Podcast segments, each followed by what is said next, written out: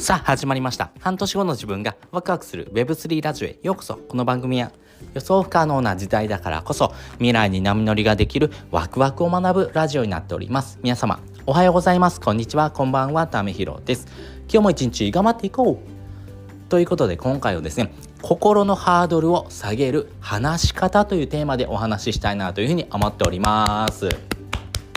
えー、話し方これからめちゃくちゃ大事になってくるポイントですね、えー、私自身はですね、えー、2018年ぐらいからですねこの、えラジオを聞くということをですねし始めてきました。そして2020年ですかね。2020年ですね、えかれこれ4年になりますかね、えぐらいですね、えこのラジオというものをですね自分で発信しておりますんでこの話し方そして聞いてる人がですね、えどういうふうなですね話し方をしたらですね心地いいのか聞きやすいのかみたいなのもですねいろいろと研究してきました。この話し方ってことはですね、これからを生きる上でですねめちゃくちゃ大事になってくるポイントなんですね。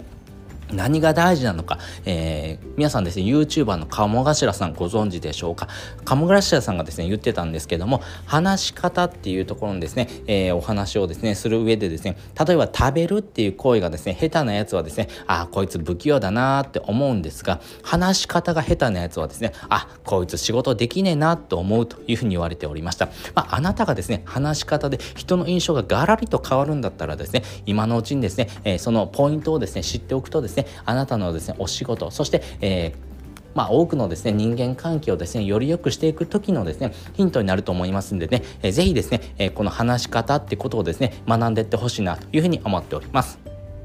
で、先にですね、えー、結論お話ししていくんですけども、話し方のポイントではですね、3つの要素があると思ってます。1つ目、話し方はですね、まず1つ目、得する話をするよってことをですね、まず言うんですね。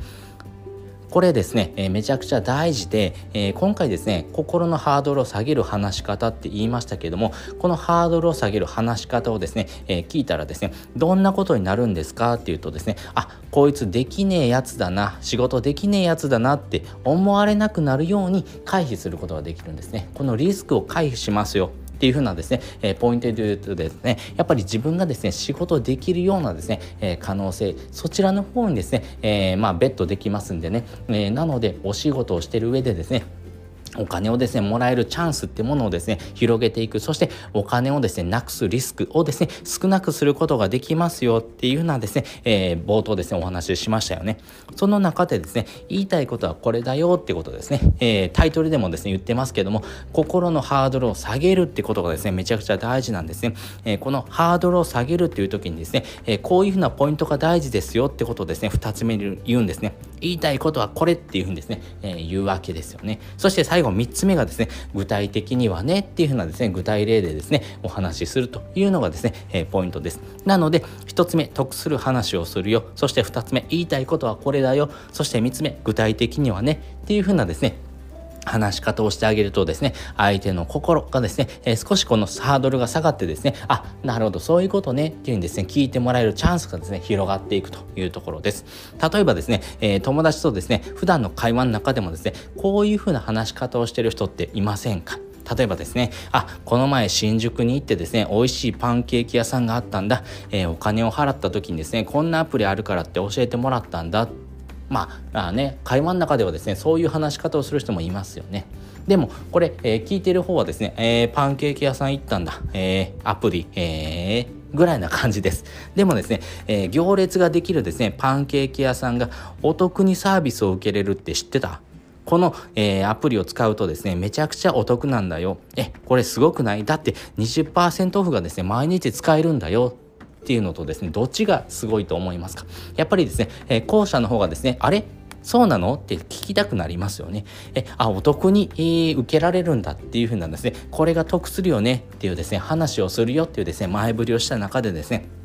言いたいことはこれだよ。このアプリを使うとね、っていうのがですね言いたいことですよね。そして具体的にはっていうのであ20%オフなるんだ。えー、これめちゃくちゃいいやんっていう風になりますよね。もう本当にですね普段の会話でもですねこの3つの要素でですね話してあげる、えー、得する話はこれだよ。そして言いたいことはこれだよ。そして具体的にはね、まあ、この要素をですね、えー、順番にですね、え、自分の話の中にですね盛り込んでいくことによってですね非常に聞きやすい話し方になりますんでね、えー、ぜひですね、え、心のハードルを下げてですね多くの人にですね、えー、自分の話し方あなた自身の話し方がですねあ心地いいなと思ってもらえるようなですね、え、関係をですね築いていく上でですね話し方っていうのがですね非常に大事ですし、え、この話し方にですね人間性が出ますからね、え、この人間性が出る部分でですね、え、自分の話し方をアップデートするってことはですね、え、これからを生きる上でめちゃくちゃ大事になりますんで是非ですね参考にしてほしいなというふうに思っております。